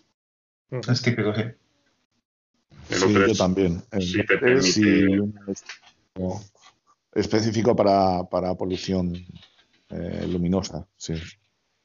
El O3 da buenos resultados, ¿eh? sobre todo en, nebulosas, da, da buen resultado. Sí, yo creo que, vamos, de todos los que. De hecho, alguna vez he probado, lo he comparado con alguno esto de, de contaminación. Y para determinados tipos de objetos me ha dado mejor resultado. Sobre todo nebulosas planetarias, eh, nebulosas incluso como la de Orión, que, te permite un poco quitar esa, esa longitud de onda, ¿no? es, mucho más restrictivo que, que, que, los de contaminación lumínica normal, entonces. Claro. Sí te contrasta más te quita más y si son objetos con un cierto brillo, pues te permite ver ese contraste, es más fácil. Y estos filtros eh, que ahora hay cada vez están proliferando más de multibanda, los Optolón y demás, vosotros, creo que vosotros también tenéis alguno de estos. ¿No lo habéis probado nunca con la contaminación? Pues yo sí que creo que alguna ocasión he hecho un vistacillo y bueno, tampoco era mal resultado. Pero en visual, ¿tú has probado ese filtro en visual? Sí, sí, sí. ¿Y has visto algo? Pues eh, más de lo que me esperaba, realmente. o sea, por eso. Me lo típico de, bueno, voy a probar a ver qué se ve por aquí. Voy a probar a ver, a ver, a ver que no veo nada. Voy a probar. Y, y- y no era mala, no, no era del todo mala, ¿eh? La- Tú, Marcos, eres de llevar el equipamiento al límite, tío. Sí, total, tío. Es que Es, esto es como los coches, hay que llevarlo ahí. Las pruebas más duras. Madre mía. Sí, no, pero yo creo que no, no te creas que yo creo que debemos investigar más en este ámbito porque igual tienen más, más uso del que parece. Sí, Sí, porque al O sea, final, yo, para que te hagas una idea, yo cuando hacía la puesta en estación solía usar un puntero láser y cuando usas el, el filtro normal de contaminación lumínica, pues ves en, en la pantalla del ordenador la estrellita y el haz de luz verde como llega hasta ahí. Cuando pones los, los Optolom, ves la estrella muchísimo más pequeña y el láser lo corta totalmente, o sea, no sale. Joder. igual es que corta Sale justo la longitud de onda. O sea, que con eso te digo, es muy, muy, muy restrictivo. Igual corta Es- la longitud de onda. o sea, que es Tiene- tienes una vista prodigiosa, Marcos. Sí, tú, sí, sí. tú puedes ver las nebulosas a simple vista. Es, es como Superman, tío. Bueno, de todas formas hay varios, hay varios modelos de estos, ¿no? Que- Hay dos, hay uno que llaman Sí. el, el que es, eh, ¿cómo se llama? No, es tribanda, pero te entra el, el oxígeno y el H-beta, que están juntos, H beta. y luego el, es el- el H-alfa. Y luego sacaron otro, que es el Stren, que, que quitaron el, el H-beta. O sea, e- es igual que el otro, lo que pasa que es más, más finito y solamente es, eh, te entra el, el oxígeno y, y el H-alfa, el O3 y el H-alfa. Y la verdad es que puedes hacer foto en ciudad, eh, es muy, muy restrictivo. Y puedes hacer foto en ciudad con él. Ujú. único gente que lo ha usado dice que, que, bueno, los colores los, los trastoca un poco y que me parece que es sobre todo un poco agresivo con el azul. Pero, pero bueno, eh, eso siempre se puede retocar luego en, en el- la postproducción. Bueno, yo No, pero no directamente. es tan restrictivo. O sea, sí, sí te capa, te corta mucho el azul, pero luego en el procesado, sin hacer trampa, simplemente haciendo bien la calibración de color, es algo que, que se puede recuperar. Pero, pero sí es cierto que, que tiras con un filtro normal eh, y aparecen los azules y haces foto con, con un optolón de estos y apenas destacan. Pero luego, bueno, como separas los canales y haces cosas de esas, pues lo, lo corriges, por decirlo de alguna forma. Bueno, y aquí ya os Ah. metido directamente en la parte de fotografía. Entonces, eh, pues eso, soluciones para fotógrafos, ¿no? Los filtros, Sí. esto que, que hemos dicho, ¿no? El L-Enhance y el Extreme, ¿no? Que son una, una buena solución y además yo últimamente he visto muchas fotos con, con estos filtros y la verdad es que a mí personalmente me gustan. De verdad que, que es eh, una foto distinta a lo que ves con, sin filtros de banda estrecha, ¿no? Pero, pero bueno, yo creo que es una buena solución y, y económica para, para aquellas personas que tienen ya una cámara en color, ¿no? Y que quieren hacer mm, astrofoto en, pues eso, en sitios eh, quizás un poquito más con más polución o, incluso sacarle como más detalle a eh, algunas nebulosas, ¿no? ¿Qué más tenemos para la gente que hace fotografía? Por ejemplo, Carlos, ¿qué nos puedes contar? Bueno, aparte de, de- lo que hemos comentado de los Optolom, ya luego lo, lo que hace típicamente la gente banda estrecha, que, pues, que saca foto con H-alfa, con, con O3 y azufre, y usan la famosa paleta esta. Eso, eso realmente sí es inventarse colores. Para mí, sí. vamos, bueno, eh, o falso color, no sé cómo lo llaman, pero, pero sí, la verdad que banda estrecha es, es muy cómoda, aunque estés, aunque estés en ciudad, pues, pues sí puedes eh, tirar foto con, con- con estos filtros. Eh, bueno, eh, me imagino que todos los conocemos, nos acordamos que es eh, la banda del hidrógeno y azufre y son muy restrictivos. Eh, hay muchos fabricantes de filtros y cuanto más restrictivo es, de menos nanómetros, pues más costoso es. Y- Yo de todas formas, yo he utilizado filtros de banda estrecha y, y esto es como todo, o sea, pues sí, eh, se puede utilizar en sitios donde hay más luz, pero al final se nota también la diferencia cuando lo utilizas en, en sitios que son oscuros. Ahí también se nota, se nota la diferencia. Vamos, yo personal, igual que el tema de la luna. Hay mucha gente que dice eh, pues que la luna, que se puede hacer fotografía con filtro de banda estrecha con la luna y tal. Pero, y se puede, pero vamos, yo en mis fotos yo veo la diferencia cuando, según van pasando las horas y la luna está próxima a salir, por ejemplo, o acaba de salir. Yo en mis fotos lo veo. No, pues sí se nota, se ve como una especie de gradiente o algo así. Exactamente. Entonces, pues esto es lo mismo. Eh, pues eh, sí, el filtro de banda estrecha se lleva mucho, pero bueno, también ahora tenemos mucha iluminación LED y tenemos mucho, eh, pues esos farolas que, iluminan en todo el, ancho del espectro, ¿no? Y que al final, pues algo se te cuela. O sea que. Sí, es ruido al final, o sea que. Exactamente. Luego también tenemos filtros antipolución para Anticontaminación lumínica para, hacer fotografía, ¿verdad? Tenemos de varios tipos también. Y pues ahí lo mismo, ¿no? Pues para las farolas estas antiguas de las de, bueno, estas eh, así naranjitas, ¿no? Las de sodio, ¿no? Creo que hemos dicho. Eh, pues filtra bien, pero bueno, eh, cuidado con el tema del LED, ¿no? Que tampoco hace milagros. Es que el LED, yo de eso no, no controlo, pero emite en continuo, ¿no? Es, es otro espectro, más o menos. Entonces, se, se cuela igual. Sí, sí. Entonces, pues bueno, pero vamos, sí que los usamos mucho los filtros de anticontaminación lumínica y bueno, algo sí que sí que hacen. Y luego, pues bueno, la otra solución es la que propusimos en su día, ¿no? En, el programa de los eh, de los em, hosting de telescopios y de eh, observatorios robotizados, que es al final, pues tener eh, tu equipo en un hosting o, o, como estamos haciendo ahora, ¿no?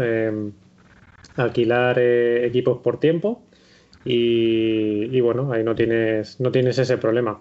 Sí que es cierto que le quita la, gracia ¿no? de salir con tus amigos al campo, eh, pasar ese buen rato y estar allí echando tus fotos y, eso. Pero bueno, eh, si no nos queda otro remedio, pues, pues es lo que hay, ¿no? Solución temporal, ¿eh? Y, luego tenemos la, opción esta que últimamente hemos conocido a través de la asociación también, ¿no? De aprovechar las propias fotos del Hubble. Efectivamente. Pero bueno, eso ya ni siquiera es tu propio equipo. Es decir, también, bueno, al final es como alquilar un telescopio por tiempo, ¿no? Sí, la diferencia es unos cuantos kilómetros de distancia, pero. Sí, sí, pero, a mí ya no me mola tanto, tío, si te digo la verdad. Porque. No sé. Ahí salvando la como si, no, como si no fuese tuyo. Ya a mí personalmente el procesado además es la parte que menos me gusta. Entonces, procesar por procesar, pues es lo que menos me gusta. Que, puede tener gracia probarlo y, a las personas que le gusten procesar, pues, pues es un filón, ¿no? Pero yo disfruto más en el ratito del campo. Entonces, pues no sé, al final le quita la gracia, ¿no? Pero bueno. Eso está claro. Lo que más nos gusta es salir al campo y, y practicarlo. Bueno chicos, no sé si queréis añadir alguna cosita más. Eh, yo, eh, por mi parte, pues simplemente eso, eh, decir, por un lado a los aficionados que sepan lo que se van a encontrar. es, una, es una de las principales problemáticas que yo creo que un aficionado a la astronomía se puede encontrar. Y por otro lado, creo que es necesario que lo divulguemos y lo demos a conocer al público en general. pues como estamos haciendo ahora, ¿no? Con este podcast y con todo lo que esté a nuestro alcance porque yo creo que todo el mundo tiene derecho a, disfrutar. Bueno, primero está el tema de la salud, evidentemente, pero también tiene todo el mundo derecho a disfrutar de, un cielo en condiciones y, ver cosas que nosotros vemos todas las noches cuando salimos eh, al campo, ¿no? Como puede ser la Vía Láctea, como pueden ser estrellas fugaces, que al final todas las noches, no solamente las de lluvias de estrellas, todas las noches ves algún meteoro eh, caer. Eh, o el año pasado que pudimos ver el cometa y en un cielo oscuro lo vimos a simple vista. Mm. Entonces, eh, pues bueno, eh, yo creo que todo el mundo eh, tiene derecho a ver eso, ¿no? Que, a día de hoy, pues seguro que hay muchas personas que en su vida lo van a ver porque ni siquiera son conscientes de que, de que existe. Así que, y no sé si queréis añadir alguna cosita más.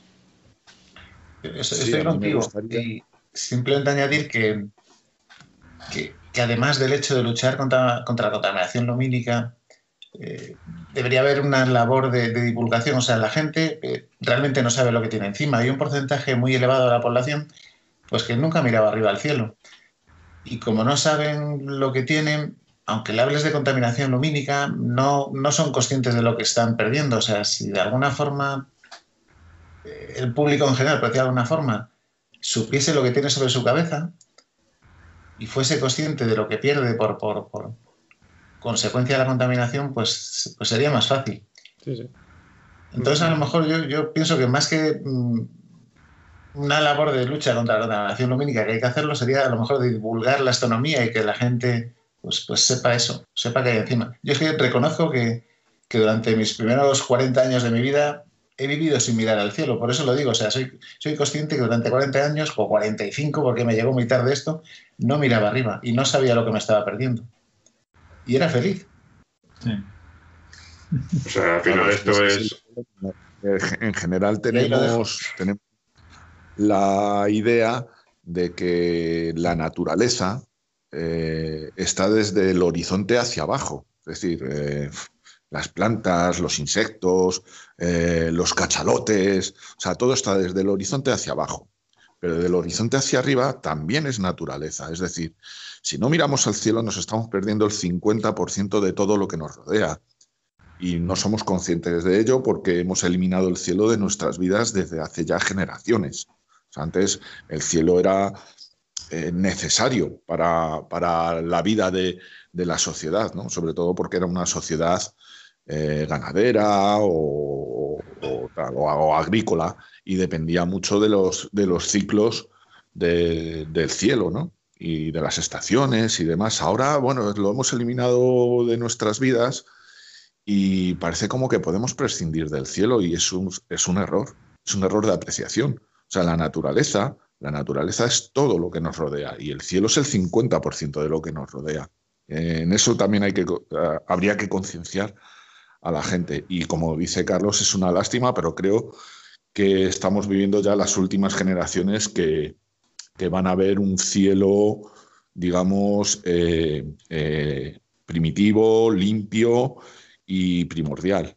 Porque ahora entre la contaminación lumínica y la cantidad de satélites que se están eh, poniendo en órbita, etcétera, etcétera, etcétera, ya lo que van a ver las próximas generaciones no se va a parecer en absoluto a lo que se ha estado viendo desde el inicio de la humanidad hasta ahora.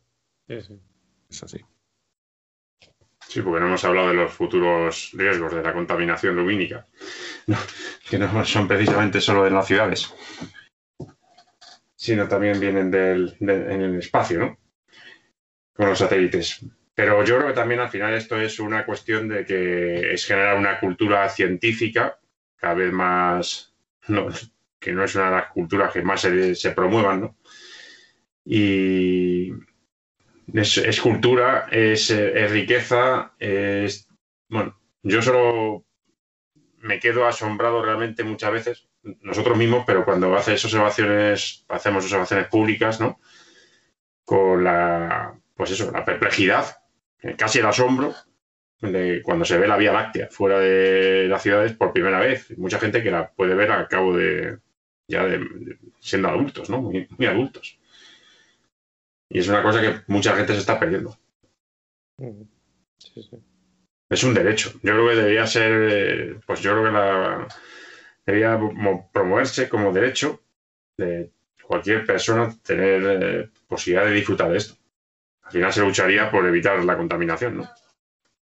Sí, es que es un pues tema que es desconocido. Lo que dice José Carlos, al final tú asocias la naturaleza con lo que tienes eh, de, la altura de tus ojos hacia abajo y, no eres consciente de lo que tienes arriba. También es tu derecho, es, es, naturaleza y es, es eso, es, algo que también forma parte de ti. Pero como no lo conoces, em, pues es cierto que mucha gente vive, pues como decía Carlos, ¿no? Em, que le pasa inadvertido y no, no se dan cuenta, no, no son conscientes. Hasta que realmente te lo enseñan y generaría, y generaría a su vez beneficios también para la naturaleza, esa que dice José Carlos que está por debajo del horizonte, puesto que al final lo que hemos dicho, mucho es contaminación, mucho es consumo energético, mucho es eh, pues a lo mejor una ocupación de terreno y tal que, no es racional, pues todo eso se, vería además completamente beneficiado por eh, si se fomentase esa cultura o esa idea de protección también de la, del cielo. Mm. Bueno, pues nada, esperemos que este podcast eh, llegue al máximo número de personas posible y que estos a su vez eh, lo compartan con más gente y poco a poco, quién sabe, ¿no? Igual en un futuro, eh, en lugar de, tener un cielo peor, pues conseguimos que la gente esté más concienciada y lo que no nos van a quitar son los satélites, eso está claro, pero a lo mejor estas boinas de contaminación lumínica las podemos reducir.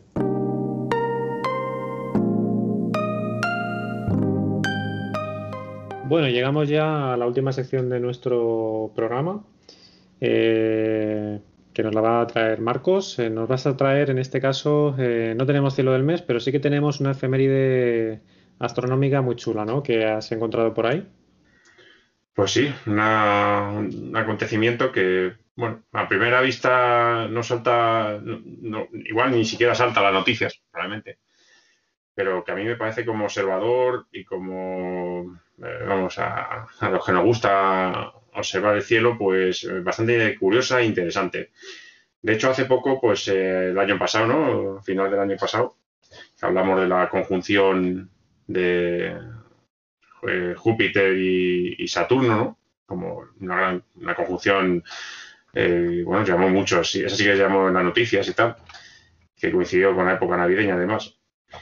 Ahora hay una conjunción que para mí pues también tiene su, interés, ¿no? Que es, eh, en ese caso fueron los dos grandes, los dos gigantes gaseosos de nuestro sistema solar. Y en esta ocasión es la conjunción entre Marte, el planeta, nuestro planeta vecino, la Luna y eh, la estrella Aldebarán de Tauro. Eh, pues se va a producir ahí una alineación casi perfecta. vamos, va a quedar, la Luna va a pasar entre Aldebarán y Marte el día 19 de, marzo.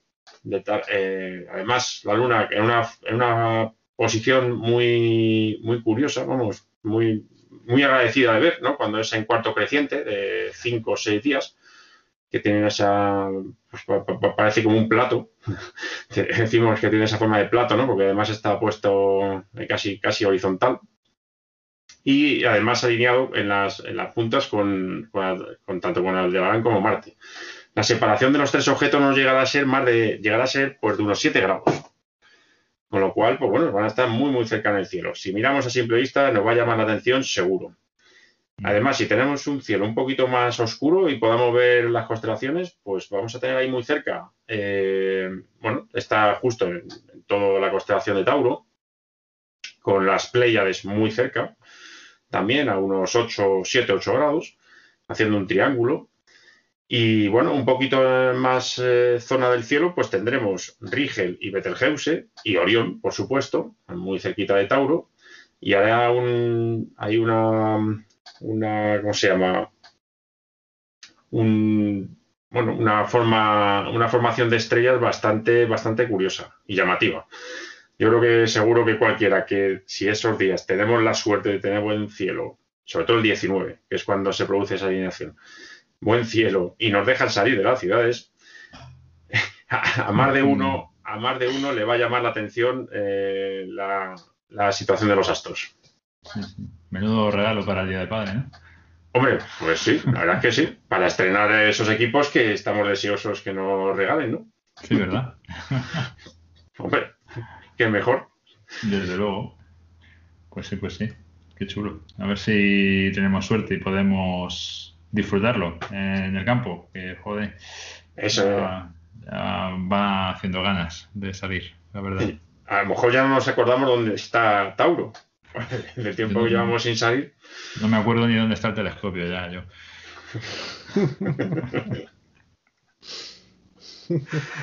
o sea que solo queda que podamos disfrutarlo, efectivamente. Pero vamos que incluso con un telescopio, la Luna y Marte, con un campo grande, se puede llegar a ver. O sea que nada, es poder hacerlo. Pues muchas gracias, Marcos. Bueno, pues nada, y hasta aquí el, programa de hoy. Espero que, os haya gustado a todos eh, y espero también un poco pues que, pues eso, que el mensaje cale eh, poco a poco, ¿no? En, todo el mundo, en, la sociedad, ¿no? Y que en un futuro, eh, pues eso, eh, tengamos, tengamos un, cielo un poquito mejor, ¿no? Bueno, chicos, nos vamos despidiendo. Mm, Marcos o Alberto. Muy bien. Bueno, hasta la próxima ya. esperemos que sea prontito, ¿no? Que tenemos ahí preparado una, un programita sorpresa próximamente, ¿no? Sí, Sí, yo creo que interesante. está, está a punto de caer ya, sí. Se resisten las partes, pero sí, yo creo que, que sí, que va a caer, que va a caer ya. Todo llega. Pues nada, muchas gracias por escucharnos y esperemos que, que dentro de poco volvamos a, a- a emitir para, para vosotros. Gracias, Alberto. Carlos, Nada, por lo mismo, muchas gracias a, a los oyentes y a vosotros y como siempre me lo he pasado muy bien y, y espero como tú que, que- que haya servido ese programa para concienciar a la gente de, de que tenemos algo muy bonito ahí arriba. mm, José Carlos, Pues nada, yo espero que las leyes de Murphy nos dejen por lo menos eh, ver esta, esta conjunción que tenemos ya cerquita. Y nada más, eh, desear a todos los que nos escuchan y a vosotros buenos cielos. muchas gracias. Pues nada, yo también lo dicho, un placer eh, haber estado en este nuevo programa. Y nada, nos vemos en el siguiente. Nada, hasta luego. Hasta luego. Hasta luego. Hasta luego.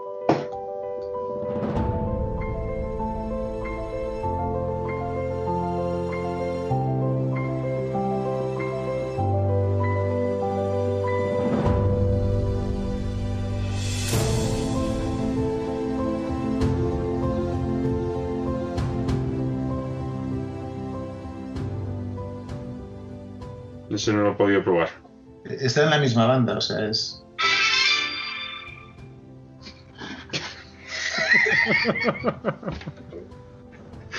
Acaba de vender el. El Sevilla se queda al borde del milagro ante el Borussia. Ya ha tocado el Comen las gaunas. ¿Qué es eso, tío? La madre que os parió, tío. Acaba de hundirla. El Sevilla caído.